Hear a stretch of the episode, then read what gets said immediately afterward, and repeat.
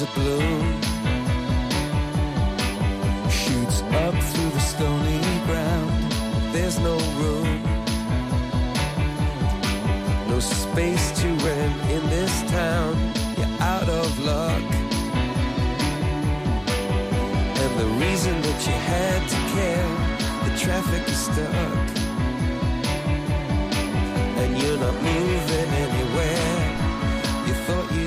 Comienza en Radio María Sexto Continente con el obispo de San Sebastián, Monseñor José Ignacio Munilla.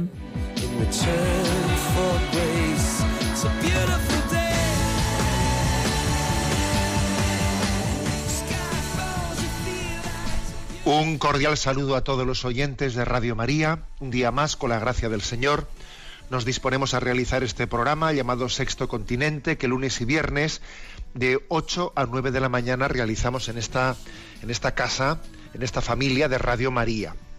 Ayer celebrábamos el cuarto domingo de Pascua, domingo del Buen Pastor.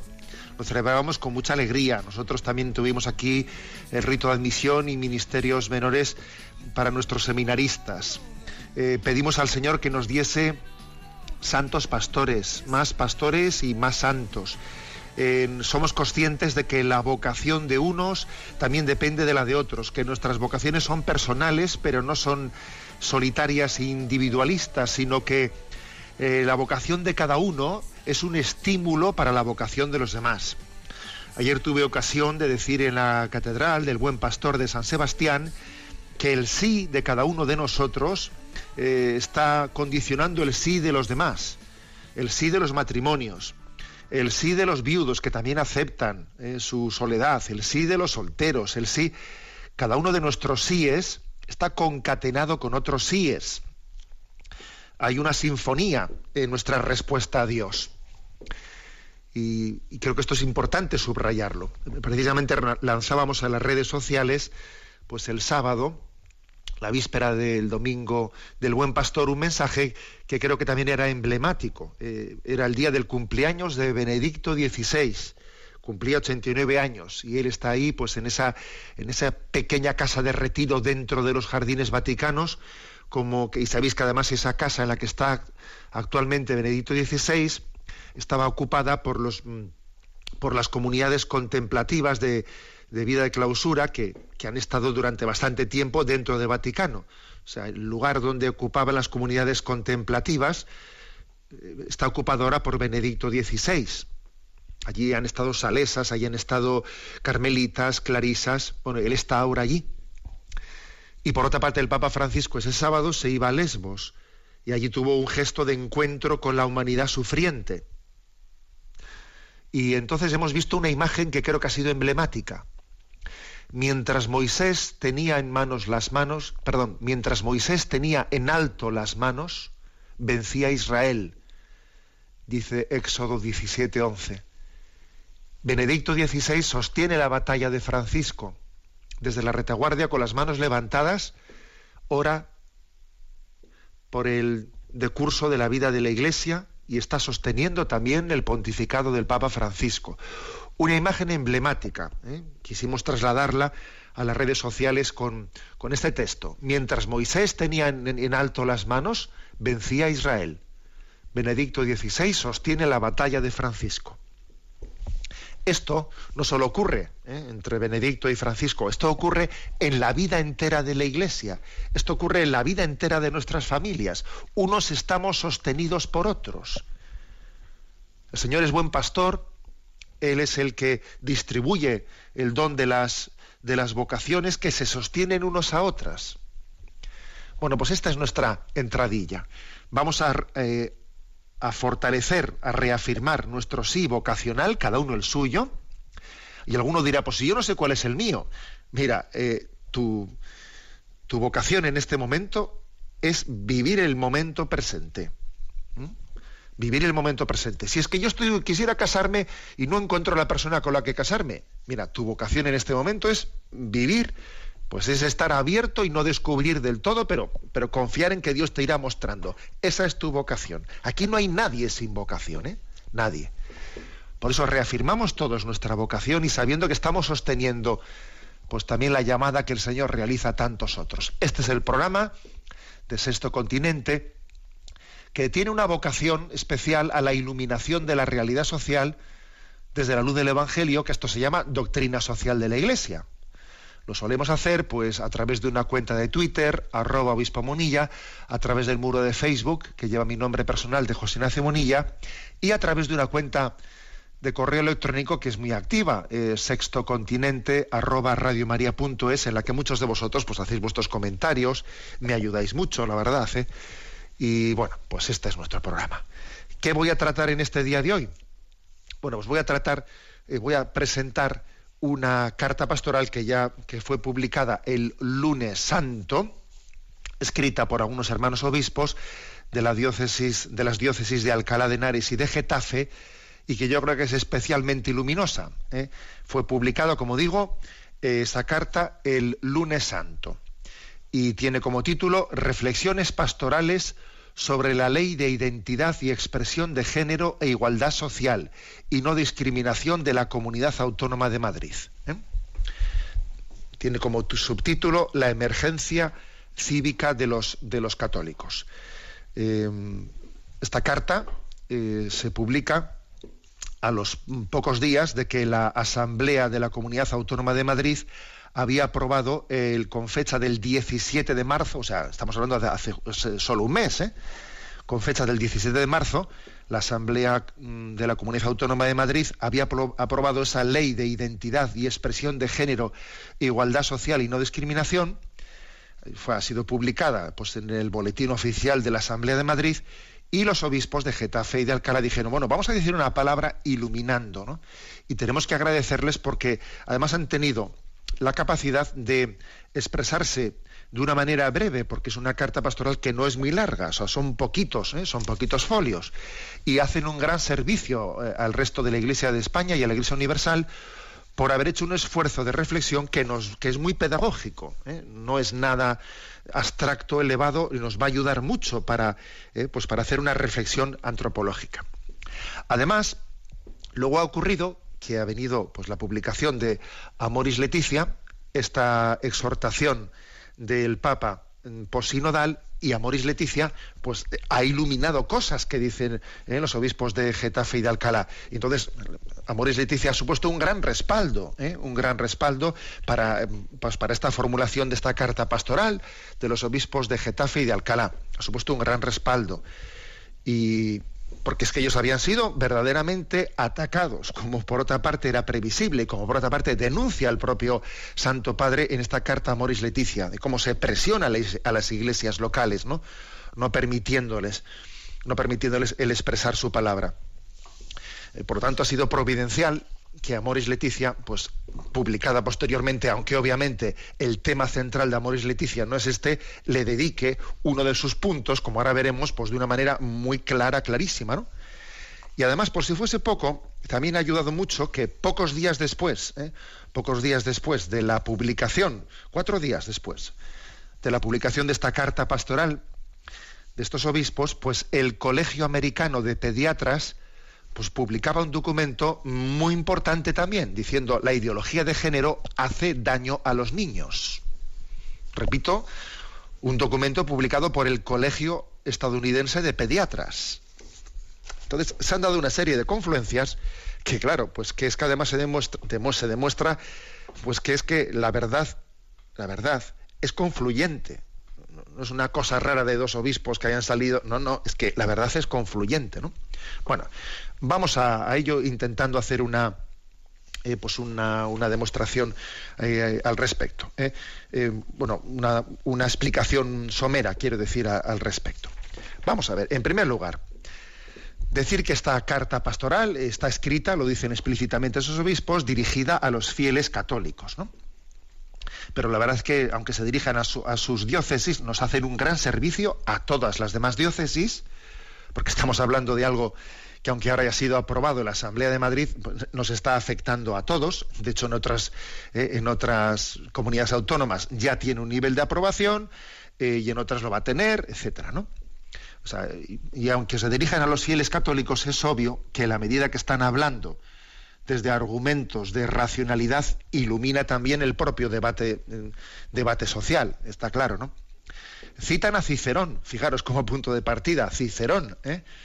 cuando él dice que la recta razón, dice él, llamó, Cicerón llamó la recta razón y una ley verdadera la que es conforme a la naturaleza. Es que estamos hablando de algo que es de ley natural, conforme a la, a la recta razón, ¿no? Y por lo tanto estamos, estamos iluminando, no solo desde la fe, sino desde la recta razón, pues, pues la injusticia de una ley. La injusticia de una ley que olvida que el hombre no es solamente una libertad que él se crea por sí solo. El hombre no se crea a sí mismo es espíritu y voluntad, sí, pero también es naturaleza. ¿eh? Estoy leyendo una frase de Benedicto XVI, ¿eh? pronunciada eh, en septiembre del 2011. Repito, porque esto es clave. El hombre no es solamente una libertad que él se crea a sí mismo. El hombre no se crea a sí mismo, es espíritu y voluntad, pero es que además también es naturaleza. Y esto, esto es una base antropológica básica, ¿no? Yo no, yo no me creo a mí mismo. Aquí la clave está en que esta ley, eh, a, cuyo, paso salen ¿no? pues los obispos de Getafe y de Alcalá, en el artículo cuarto dice explícitamente lo siguiente: Toda persona tiene derecho a construir para sí una autodefinición con respecto a su cuerpo, sexo, género y su orientación sexual. La orientación sexual, perdón, la orientación, sexualidad e identidad de género que cada persona define para sí es esencial para su personalidad y constituye uno de los aspectos fundamentales de su dignidad y libertad. ¿eh? Repito la frase clave de esta ley. Toda persona tiene derecho a construir para sí una autodefinición con respecto a su cuerpo, sexo, género y su orientación sexual. Pasa con, con esta ley de, de, la Comunidad Autónoma de Madrid algo parecido a lo que pasó con, con la ley del aborto. ¿A qué me refiero? Pues que en un primer momento, ¿no? pues eh, la ley del aborto en algunos, en algunas legislaciones, bueno, en casi todas las legislaciones, es, es, introducida bajo el bajo pues el epígrafe ¿no? o, o, la justificación de una despenalización, hay que despenalizar porque eh, porque en, sí pues es un mal que no, es decir, se, se define como mal, ¿eh? o sea, se define como mal, pero debe de ser despenalizado, ¿no? Para finalmente terminar diciendo que el aborto es un derecho. Primero se, dice que es un mal, pero que, que, no debe ser perseguido, que hay que tener una tolerancia y que por lo tanto tiene que ser despenalizado, y termina diciéndose que es un derecho. Bueno, pues aquí aquí pasa por algo por el estilo. Digamos que después de que en, algunos, en algunas legislaciones, en algunas comunidades autónomas, se hizo una introducción eh, del estilo, mm, bueno, pues de, una cierta permisión, etcétera, bueno, o, una, un encauzar eh, algunos casos, finalmente se termina formulando, mm, pues desde el punto de vista conceptual, ¿no? Ideológico. Hay un derecho a que yo me defina a mí mismo, ¿eh? a que yo defina mi sexo. Yo, el hombre, el ser humano, tiene el derecho a decidir si yo soy hombre, si yo soy mujer. Bueno, Benedicto XVI, en su carta encíclica Caritas in Veritate, eh, había dicho él que en el momento actual la cuestión social, o sea, la, frontera ¿no? del debate sobre la cuestión social, radica en la cuestión antropológica el gran frente de batalla, para entendernos, ¿no? Está en la cuestión antropológica. Y vaya que sí está. ¿eh? Aquel diagnóstico de Benito XVI era, era obvio, ¿no? Desde nuestra concepción de antropología cristiana, que cuando digo antropología cristiana, eh, pues no, estoy diciendo una cosa que sea exclusiva para los cristianos, en el fondo es antropología natural, pero es cierto que la revelación nos ilumina mucho ¿eh? en lo que es la antropología natural. La persona es creada en una unidad de cuerpo-espíritu. El cuerpo no es un simple dato ¿eh? que pueda ser construido. el cuerpo no es una prótesis del yo. ¿eh? Estoy leyendo algunas expresiones explícitas de la carta pastoral, sino que es una visualización de la persona. El cuerpo es el icono del alma. El cuerpo es la visualización del, del alma, de, la persona, ¿no? Tratar el cuerpo como si fuese pura materia, que puede ser construida ¿eh? o, o eliminada por la libertad del hombre, no responde a la verdad del hombre. El cuerpo no es algo de quita y pon. No, el cuerpo soy yo. Yo soy cuerpo, yo soy alma, ¿no?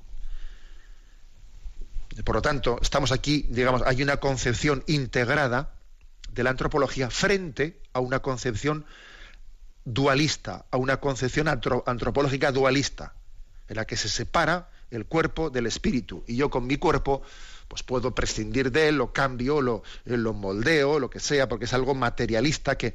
Y sin embargo, en nuestra concepción cristiana y natural, eh, es que el espíritu y el cuerpo están integrados. ¿eh? Bueno, esta es una. Esta es posiblemente podríamos decir que es la afirmación clave y central ¿eh? y central de esta carta pastoral, porque está respondiendo a, la cuestión fundamental del artículo cuarto de la ley, en la que se dice que todo ser humano tiene derecho a definirse a sí mismo como hombre o como mujer. Pero bueno, vas a tener derecho. Es que, ¿cómo puedes tener, mm, plantear un derecho frente o contra tu propio, tu, propio cuerpo? Como si tu propio cuerpo lo pudieses tú anular o, ignorar, ¿no? Segunda cuestión que ilumina esta carta pastoral, el tema de la diferencia, de la diferencia sexual. Eh, la diferencia sexual es un principio eh, básico. ¿eh? El, hombre y la mujer son iguales en dignidad, son iguales en dignidad. La diferencia sexual no se puede, no se debe de tomar nunca como excusa para justificar una desigualdad. La diferencia es riqueza es riqueza, es llamada a la, a la reciprocidad, es llamada a la comunión. Pero existe, ¿no? Esa, esa diferencia sexual que es importante sostenerla. Y eso es, por cierto, que dentro de Amoris Leticia, en el punto 251 hay un momento en el que el santo, el que el santo padre dice, dice que él, dice, 173 dice, valoro el feminismo cuando no pretende la uniformidad ni la negación de la maternidad, porque la grandeza de la mujer implica todos los derechos que emanan de su inalienable dignidad humana, pero también de su genio femenino son sus capacidades específicamente femeninas, en particular la maternidad, le otorgan también deberes, ¿eh? no solo derechos, porque su ser mujer implica también su misión peculiar en esta tierra. O sea, es decir, el Santo Padre dice, a ver, si, si nosotros, un cristiano puede valorar, ¿no?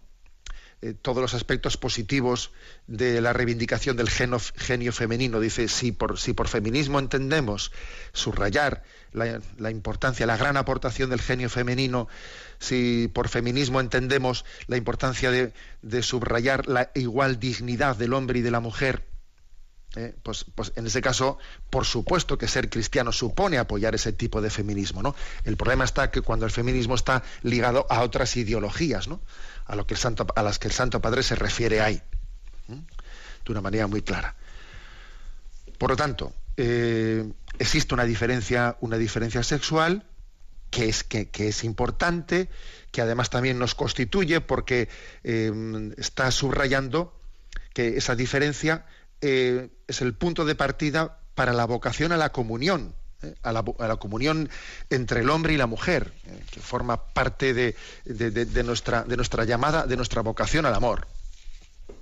Tercer lugar, eh, otro concepto que trata la, carta pastoral, ecología humana.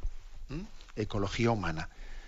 Eh, el Papa Francisco ya había hablado de este tema en la encíclica Laudato Si, eh, también bajo el término ecología humana o ecología integral.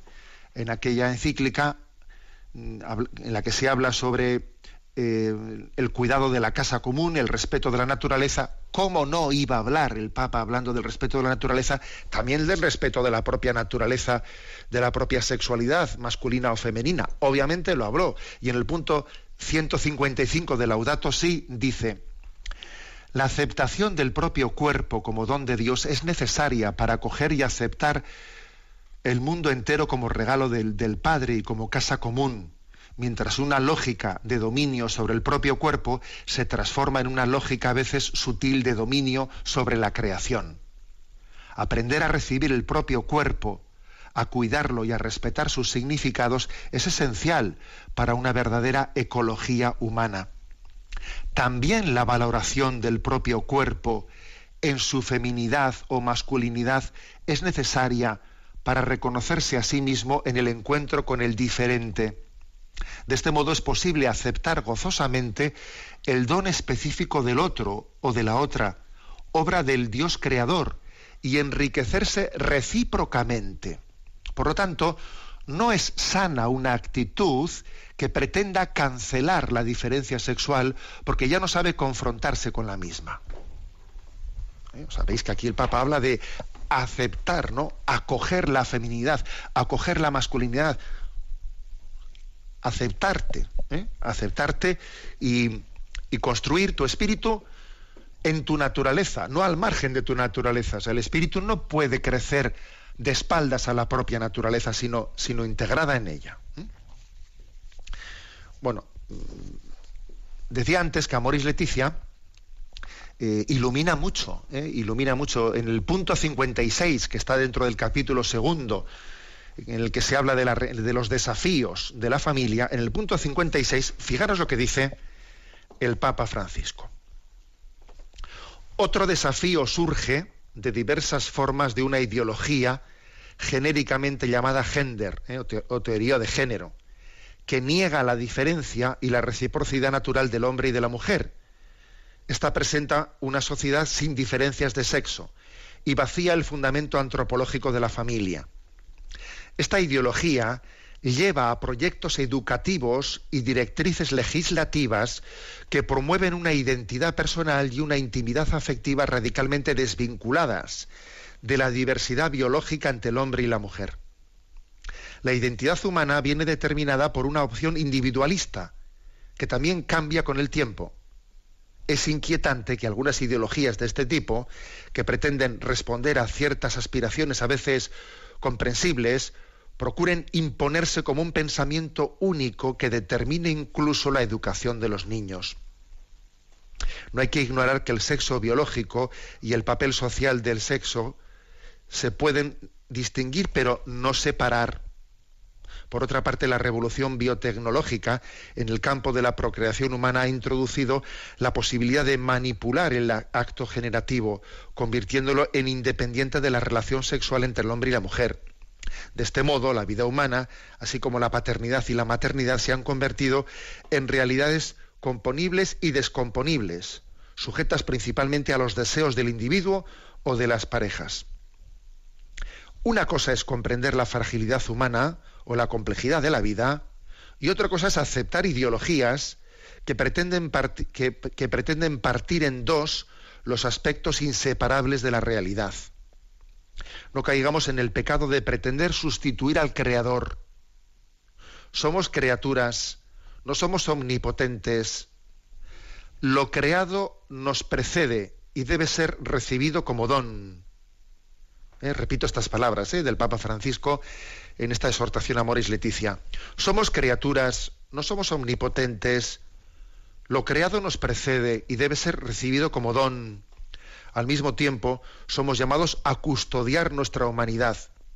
Y eso significa, ante todo, aceptarla y respetarla como ha sido creada. Bueno, como veis, pues hay una confluencia grande ¿no? entre lo que decía Laudato Si, eh, entre esta carta pastoral y entre lo que de los obispos de Getafe y Alcalá y lo que posteriormente en Amoris Leticia subraya, ¿no? El Santo Padre, además citando explícitamente las conclusiones que fueron votadas pues de una manera pues, pues, casi por unanimidad, ¿no? por todos los obispos en el sínodo de la familia. Ecología, la ecología humana, pues, ¿no? Pues porque sería, sería es absurdo es absurdo la incoherencia pues, de, una cultura que se manifiesta ecológica y que, por ejemplo, pues, se posiciona frente a los transgénicos y sin embargo se pone a favor del transgénero. Pero bueno, pero ¿cómo es posible que tengamos sensibilidad ¿no?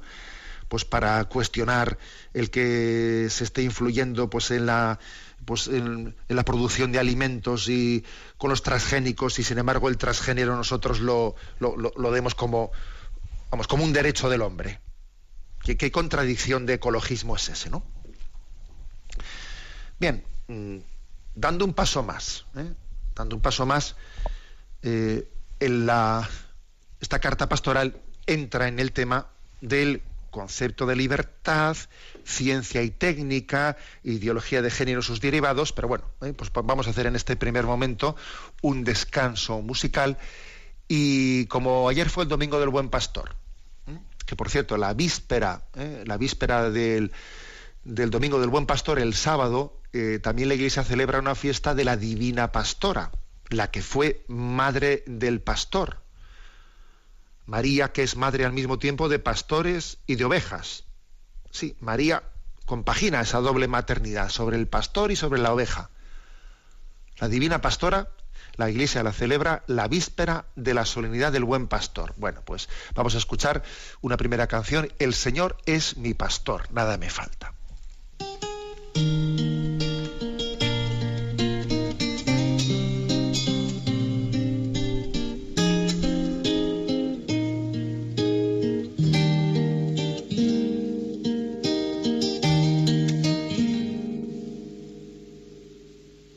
El Señor es mi pastor, nada me falta. El Señor es mi pastor.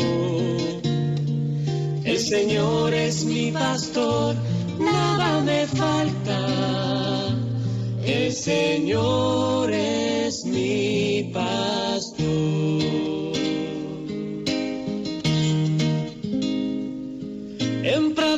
Reposa mi alma, en su agua descansa mi sed. Él me guía por senderos justos, por amor, por amor de su nombre. Aunque pase por valles oscuros, ningún mal, ningún mal temeré. Porque sé que el Señor va conmigo, su callado sostiene mi fe. El Señor es mi pastor, nada me falta. El Señor es mi pastor. El Señor es mi pastor, nada me falta. El Señor es mi pastor.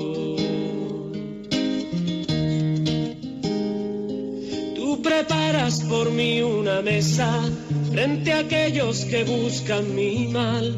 Con aceite me ungiste, Señor, y mi copa rebosa de ti. Gloria a Dios Padre Omnipotente y a su Hijo Jesús el Señor y al Espíritu que habita en el mundo por los siglos eternos. Amén. Señor es mi pastor, nada me falta. El Señor es mi pastor. El Señor es mi pastor, nada me falta. El Señor es mi pastor.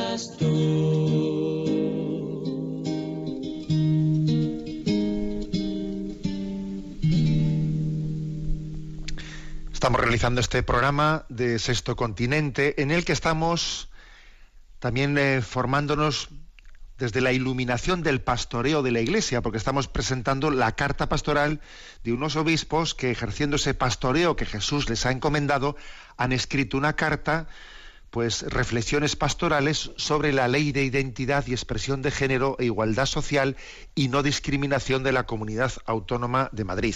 Fue publicada este lunes lunes santo y forma parte de ese pastoreo también la iluminación de la realidad social, ¿no? desde la doctrina social, desde el Evangelio. Bueno, sigo adelante. En el punto cuarto de esta carta pastoral se dice, a ver, ¿qué concepto de libertad es el que subyace en nosotros? Porque obviamente cuando se dice, ¿no? Toda persona tiene derecho en esta, en esta ley. Toda persona tiene derecho a autodefinirse a sí mismo, ¿no? Como si soy hombre o si soy mujer. A ver, ¿qué concepto de libertad subyace detrás de esa afirmación?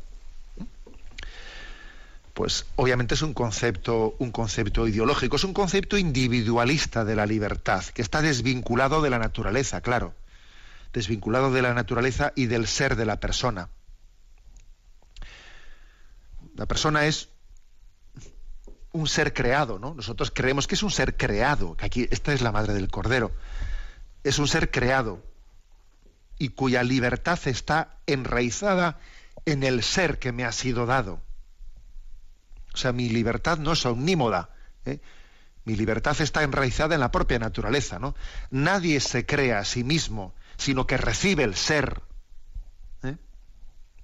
Por lo tanto, la libertad no crea el ser. No, el ser precede a la libertad. O sea, la libertad no crea el ser, sino, dice esta carta pastoral, la libertad es el camino para perfeccionar el ser. Fijaros que aquí hay una cuestión básica, ¿eh? básica, que, ¿qué se entiende por libertad? ¿no? ¿Qué se entiende por libertad? Porque es que detrás de esa afirmación, de, esta ley, hay una absolutización de la voluntad, ¿no? Una absolutización de la voluntad del hombre.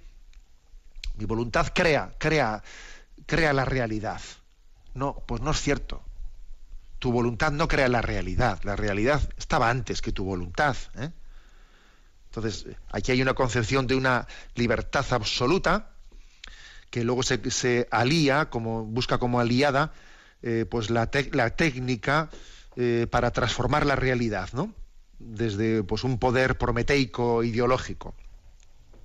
Fijaros, Benedicto XVI, en Caritas in Veritate, en el número 68, que es citado aquí en esta carta pastoral, dice, sabemos que somos un don y no el resultado de una autogeneración. Nuestra libertad está originariamente caracterizada por nuestro ser, con sus propias limitaciones. Ninguno da forma a la propia conciencia de manera arbitraria. El desarrollo de la persona se degrada cuando ésta pretende ser la única creadora de sí misma. El único creador de sí mismo soy yo, ¿no? Y es curioso que esto lo tenemos muy claro por lo que a la, a la naturaleza se refiere, ¿no? Al respeto de la biodiversidad se refiere. No digo que lo practiquemos, digo que como ideal, como ideal, eh, pues se tiene, ¿no? Eh, se, se, proclama la importancia de respetar la biodiversidad, se se denuncia de cómo están desapareciendo especies por, por, una falta de respeto, por, el, por la pretensión de utilizar la naturaleza como un usar y tirar, sacando de ella el máximo provecho, el rendimiento económico, etcétera, etcétera. ¿no? Eso se tiene claro a ese nivel. ¿Y cómo es posible que no se tenga eso claro con, con respecto a lo que es la joya de la corona de la naturaleza, que es la propia naturaleza humana? ¿Mm? Bueno, por lo tanto, concepto de libertad. Ojo, la libertad no crea el ser, sino que es el camino para perfeccionarlo, para perfeccionarlo, no, para negarlo. ¿Mm? Bueno, entonces aquí también hay una segunda cuestión. Primero es el concepto de libertad y el segundo, ¿qué entendemos por ciencia y por técnica? Porque la ciencia sin conciencia, la ciencia sin conciencia acaba siendo la tumba del hombre, de la dignidad del hombre.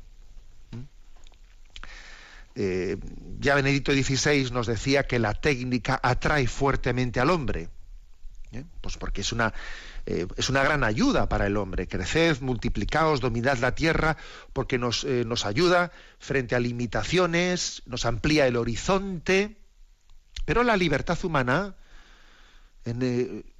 es ella misma, dice esta carta pastoral, es ella misma pastoral solo cuando responde a esta atracción de la técnica con decisiones que son fruto de la responsabilidad humana.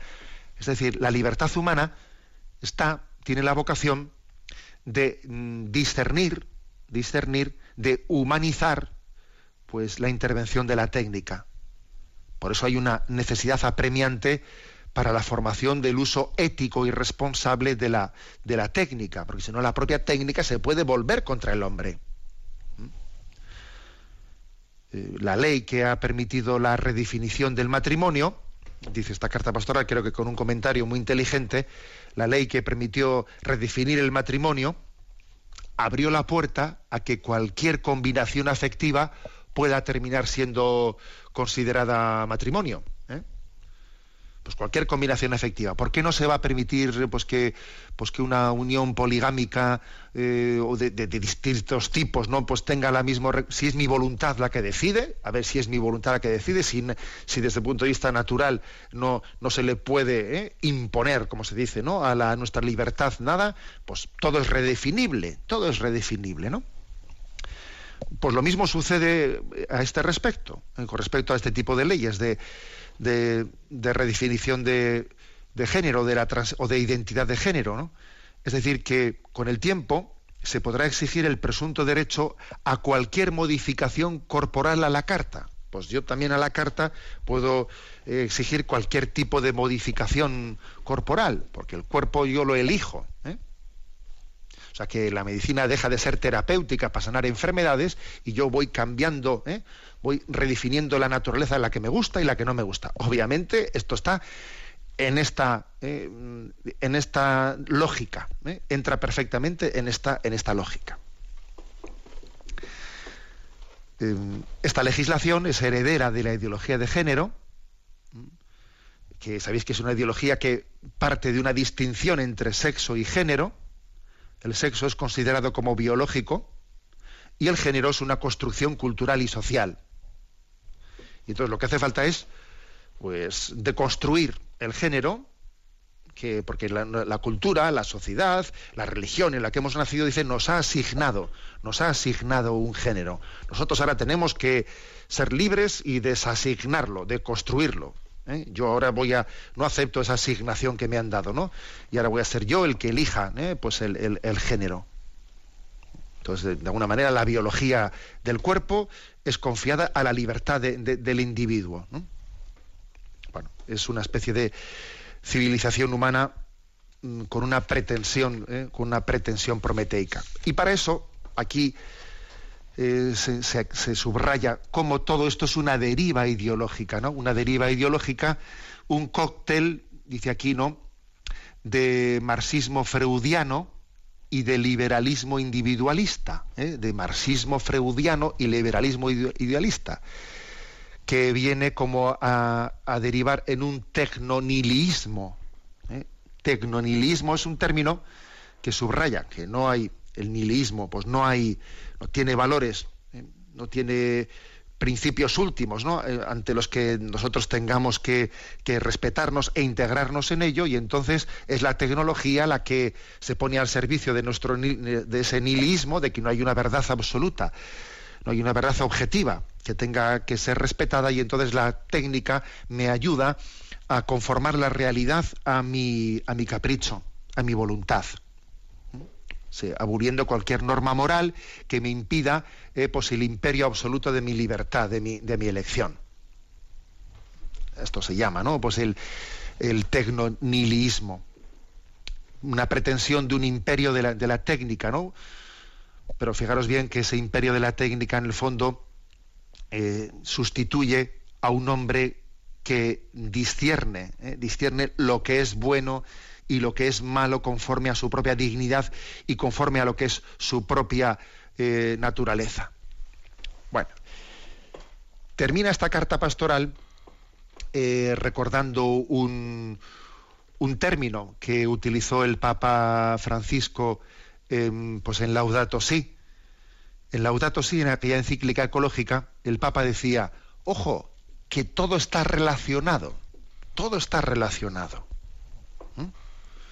Dice, conviene contemplar en su conjunto las distintas piezas del puzzle. Aquí hay un puzzle, ¿no? Esto que ha acontecido, esa ley concreta que los obispos de Getafe y Alcalá salen a comentar, no es un tema aislado, ¿eh? ¿Qué va a ser un tema aislado? ¿Eh? Aquí hay, una, hay un devenir, ¿no? Y dice, eh, estas piezas del puzzle son las, son las siguientes, ¿no? Dice, injusticia social, con la síntesis del marxismo y el liberalismo, ecología idolátrica y fragmentada, anticoncepción, esterilización, aborto, amor romántico, divorcio, amor libre, técnicas de reproducción asistida, pornificación de las relaciones personales y de la cultura, sexualidad sin verdad, usurpación deliberada de la filiación natural de los niños, manipulación hormonal y extirpación de órganos, em, eh, reasignación de la identidad personal, eutanasia y suicidio asistido, manipulación de embriones, poliamor, realidad virtual sustitutiva. todo esto eh, confluye un puzzle, ¿no? Y entonces no todo está relacionado y, estos son como escalones, ¿eh? escalones de una deconstrucción de la identidad, misión querida por Dios para el ser humano. Así lo afirma, ¿no? Esta carta pastoral en una parte que parece que es especialmente lúcida. Y al final una denuncia que hace esta carta pastoral, yo creo que muy valiente, es decir, ojo, que aquí hay una, eh, que esta ley tiene una deriva importante para el campo educativo y sanitario. Porque como es de suponer, pues esta ley introduce de una manera obligatoria estos conceptos en el campo educativo y sanitario. En concreto, en concreto, eh, eh, el, vehículo en, en el campo de la educación son los estándares de la educación sexual para Europa promovidos por la Organización Mundial de la Salud, que también está al servicio de la ideología de género, ¿eh? de manera que los propios padres comienzan ya quedándose ellos sin la capacidad de ser los que transmitan, o sea, negando el principio de subsidiariedad, claro, ellos ya se les está robando la capacidad de ser ellos los que eduquen los conceptos los conceptos mm, de libertad y de naturaleza y de sexualidad para sus hijos, ¿no? Y lo mismo cabe decir también de la, de la sanidad, en la medida en que se prevén distintas iniciativas referidas a niños, adolescentes, jóvenes, jóvenes y adultos, ¿no? Mm, nunca las leyes eh, se habían introducido de esta manera cuando son justas, invadiendo el derecho original y esencial de los padres a educar a sus hijos. ¿Mm? Aquí en el fondo también se está, eh, se está afectando al principio de libertad religiosa. ¿eh? Bueno, o libertad religiosa o libertad de conciencia, digámoslo claramente. ¿eh? Porque se prevén sanciones de carácter administrativo, económico, pues a quien no entre por el aro. encima es una ley que se presenta con esta, con esa capacidad de, de presionar y de, digamos, lo hemos visto, ¿eh? la manera en la que se ha reaccionado con el intento de, linchamiento a los obispos de Getafe y de Alcalá por haber tenido la santa libertad de predicar, vamos, de predicar y subrayar los principios de la antropología cristiana. Es increíble, ¿no? Por cierto, que al respecto de estas presiones que han recibido los obispos de Getafe y de Alcalá, en el número 251 de Amoris Leticia, eh, en el capítulo el que habla de iluminar crisis, angustias y dificultades, pues el Papa también yo creo que les dirige unas palabras bien claras, ¿no? Dice, es inaceptable, ¿eh? es inaceptable que las iglesias locales estén sufriendo este tipo de presiones ¿eh? a la hora de no permitirles que, expliquen y prediquen la, la doctrina de la iglesia. Y además eso lo dice en el punto 251 lo dice a propósito de la presión que existe con el tema del matrimonio homosexual. ¿eh? Voy, a, leer el texto. Dice, en el curso del debate sobre la dignidad y misión de la familia, los padres sinodales han hecho notar que los proyectos de equiparación de las uniones entre personas homosexuales con el matrimonio no existe ningún fundamento para asimilar o establecer analogías, ni siquiera remotas, entre las uniones homosexuales y el designio de Dios sobre el matrimonio y la familia. Y ahora dice el Papa, es inaceptable que las iglesias locales sufran presiones en esta materia, ¿eh? a la hora de, estar predicando y estar iluminando la conciencia de sus fieles, ¿no? Y, y añade más, y también es inaceptable que los organismos internacionales condicionen la ayuda financiera a los países pobres a que pasen por el aro, ¿no? E introduzcan pues ese concepto concreto de ideología de género. ¿eh? O sea que aquí también el, no solamente el, derecho de los padres, ¿no? a la educación de sus hijos, que es, que es lo más grave, claro, ¿no? Pero además también el, derecho a la libertad religiosa, a la libertad de conciencia, pues se está verdaderamente cuestionando.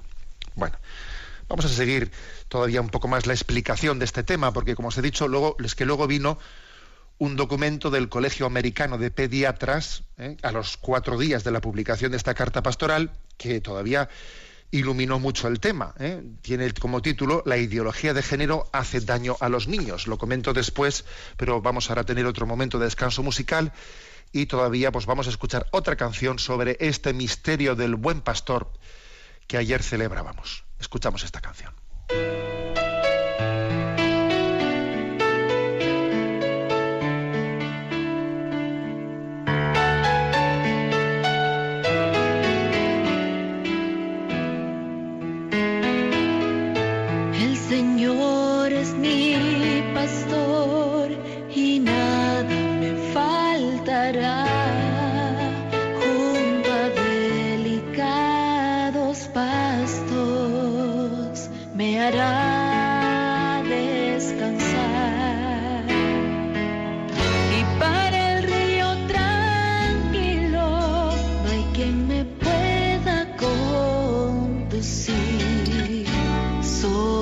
Oveja que precisa de un pastor.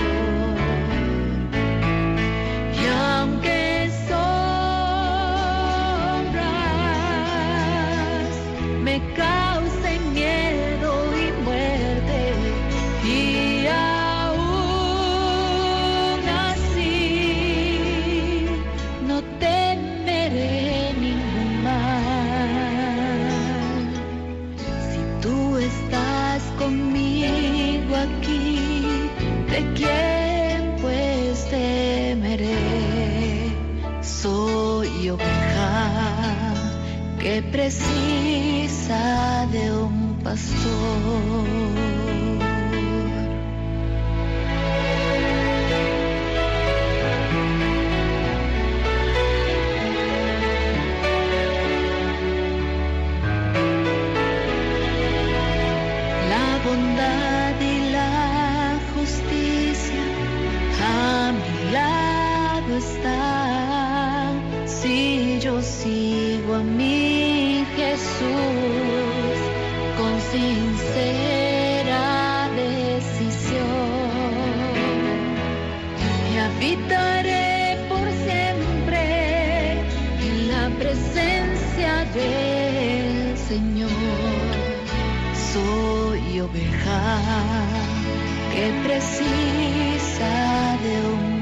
Si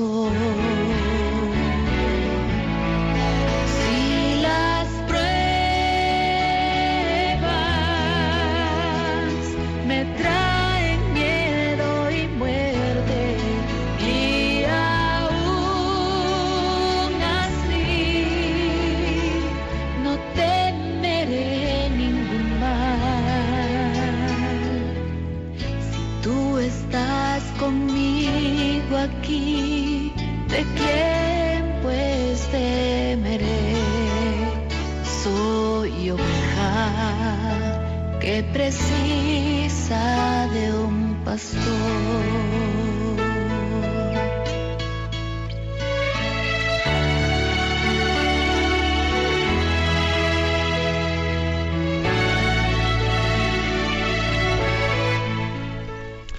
Soy oveja que precisa de un pastor. Y también el pastoreo de la Iglesia nos ilumina en temas, en temas también que son de frontera, como este tema del, del tema de la disforia de género, llamada disforia de género, eh, o de la transexualidad, que está siendo utilizado pues, por la ideología de género como un punto de lanza en este momento de la redefinición de la propia educación.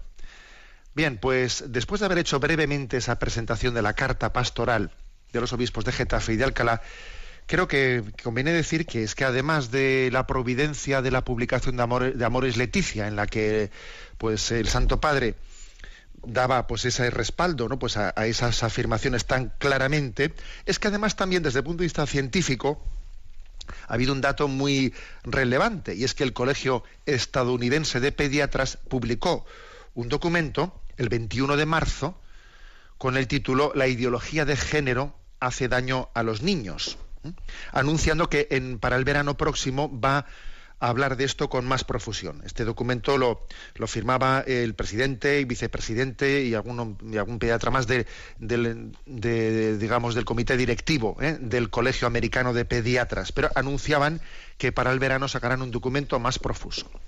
¿Qué es lo que dicen eh, los pediatras estadounidenses? Bueno, pues para empezar, que la sexualidad humana es un rasgo biológico objetivo y que no se puede cambiar, ¿no? Es un rasgo biológico objetivo binario, dicen. Es XY o XX, ¿eh? que son los marcadores genéticos saludables. Que no son los marcadores genéticos de ningún trastorno, que son los marcadores genéticos de la naturaleza. ¿eh? Que la naturaleza concibe al ser humano como hombre o como mujer que esto es por naturaleza, ¿no? Y que esto no puede ser redefinido, ¿no? Y dicen una cosa, ¿no? Que, que la existencia extraordinariamente rara de ciertos trastornos en el desarrollo sexual, entre ellos dicen, estoy leyendo literalmente, la feminización testicular o síndrome de insensibilidad de los andrógenos, la hiperplasia suprarrenal congénita, que son, dice, desviaciones de la norma sexual binaria, todas ellas médicamente identificables y directamente admitidas, ¿eh? dice, como, pues como trastornos del diseño humano, pero dice, dice, eso, que, que, exista en esos casos, no constituyen ¿eh? no constituyen un tercer sexo. Eso no es una. En la existencia de esos casos no da pie a afirmar que exista el derecho, ¿eh? el derecho a, redefinir la, la, identidad sexual hombre y mujer. ¿no? Es como vienen a decir ellos, es echar mano de algo verdaderamente, dice el excepcionalísimo, que tiene una forma de ser abordado médicamente para hacer de ello una redefinición del ser humano. ¿eh? esta afirmación creo que es muy importante. Luego también creo que es muy importante la afirmación que hacen ¿eh? el Colegio Estadounidense de Pediatras sobre el hecho de que los bloqueadores hormonales que se utilizan, que se están utilizando en los niños para, ¿eh? para redefinir su sexo, que son muy peligrosos. Dicen ellos, cuando resulta que hasta el 98% de los niños con género confuso y hasta el 88% de las niñas con género confuso terminan aceptando fácilmente su sexo biológico cuando llegan ya, ¿eh? cuando pasan la pubertad. O sea, es que puede haber ¿eh? casos en los que en la pubertad se, se, produzcan ¿no? Eh, ciertas situaciones de confusión por parte del niño o de la niña, que había que ver también cuál es el origen de esas confusiones, porque muchas veces las estamos introduciendo artificialmente desde fuera. Pero es que el dato es muy revelador cuando ellos dicen que estos pediatras que tratan ese tipo de casos dicen, mira, el 98% en el caso de los niños y en el 88% en el caso de las niñas, ese tipo de mm, periodo de confusión de género, de sentirse más como niño o como niña, se supera, eh, se supera plenamente para cuando se supera la pubertad dicen los pediatras, claro, si mientras tanto, en vez de tener paciencia y tener un acompañamiento psicológico, si se han utilizado bloqueadores hormonales para reasignar el sexo, el sexo terminarán necesitando después hormonas cruzadas al final de la adolescencia, ¿no? Y las hormonas cruzadas, dicen ellos, testosterona y estrógenos, se asocian a riesgos grandes para la salud impresionante ¿eh? que haya salido un texto del Colegio Americano de Pediatras donde por eso todavía ¿eh? pues todavía existe una libertad de pensamiento y vas a ver tú también las presiones que van a sufrir los pediatras estadounidenses por haber tenido la libertad de, ¿eh? expresarse científicamente pues porque es así, porque existe un auténtica pensamiento único que es dictatorial, ¿no? Y por si fuese poco, el Colegio Estadounidense de Pediatras da un dato impresionante, y es que las tasas de suicidio son 20 veces mayores, repito, 20 veces mayores entre los adultos que utilizan hormonas cruzadas y sufren cirugía de reasignación de sexo. ¿Mm? Incluso en Suecia, que es el país quizás donde se encuentran con mayor respaldo ¿no? del LGBT, ¿eh? digamos, de toda, de toda la, ideología perfectamente asumida en la legislación sueca, etcétera. Bueno, pues ese es un dato allí. O sea, que, algún problema debe de haber cuando existe, o sea, que esto no, no es tan fácilmente reasignable, ¿eh? cuando existe una tasa 20 veces superior de tasas de suicidio, ¿no? Y terminan diciendo, pues el Colegio de Pediatras, condicionar a los niños a creer que es normal sustituir, ¿no? Pues de forma química o quirúrgica su propio sexo, ¿no? Por el opuesto, constituye en el fondo un abuso infantil. Dicen los, pediatras, esto en el fondo es un abuso infantil, es, es, no, no, no, tener en cuenta que no se le puede dar perspectivas falsas, porque darle a una persona perspectivas falsas es estar no, no respetándoles, estar abusando de él, ¿no? Respaldar la, discordancia de género como algo normal a través de la educación pública y de las políticas legales va a confundir, va a confundir a padres y a hijos, les va a confundir, ¿no? Llevándoles a acudir a clínicas de género para que se suministren fármacos bloqueadores hormonales y esto a su vez va bueno, pues les, va a conducir ya, pues ahora que he hecho esto tengo que hacer lo otro, ahora que he hecho lo otro tengo que hacer lo otro, así digamos a un camino en el que, del que después, aunque, aunque se arrepientan, puede ser ya tarde para, para poder volver al, al punto de partida. Bueno, pues la verdad es que yo veo también una providencia, una providencia en cómo en un mes, porque todo esto ha sido en un mes, ¿eh? en un mes se, se aprueba en la Asamblea de Madrid esa ley que por primera vez se dice en España que hay un derecho, porque se había habido unas legislaciones que de alguna manera había... No, no, pero ahora se dice que es un derecho, ¿no? Como con el aborto. Esto pasa a ser un derecho, cada uno elige su sexo. Bueno, curiosamente, a los, a, los a los cuatro días sale el Colegio Americano de, Pediatras y dice esto, los obispos de Getafe y Alcalá tienen la valentía de dar una palabra de iluminación, y son perseguidos, vaya que si son perseguidos, denostados, que si eh, con el intento de que sean, eh, sea declarado pues persona no grata, gracias a Dios también ha habido una reacción importantísima de, de arroparles, ¿no? que también ha hecho pues que pues que, que, se tenga que echar atrás en ciertas iniciativas de reprobación que habían, que habían nacido contra ellos. Y, y luego sale publicada Amoris Leticia, en la que el Santo Padre da este respaldo tan grande a esta misma, ¿no? a esta misma doctrina de esta carta pastoral y por si fuese poco denuncia las presiones que las iglesias locales están teniendo a la hora de predicar, ¿no? la verdad moral cristiana. Bueno, pues hemos querido dedicar ¿eh? el programa de hoy de, Sexto Continente a hacer esta presentación. Disculpad que no hemos tenido tiempo para la intervención de los oyentes, pero ¿eh? lo dejaremos para, para otra ocasión la bendición de Dios Todopoderoso, Padre, Hijo y Espíritu Santo descienda sobre vosotros. Alabado sea Jesucristo.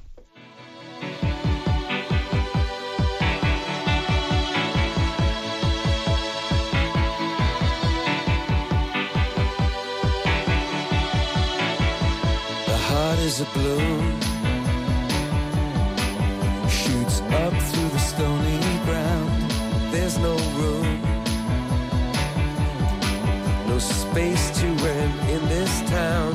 You're out of luck. And the reason that you had to care, the traffic is stuck. And you're not moving anywhere. You thought you found a friend. Han escuchado en Radio María Sexto Continente, un programa dirigido por el obispo de San Sebastián, Monseñor José Ignacio Monilla.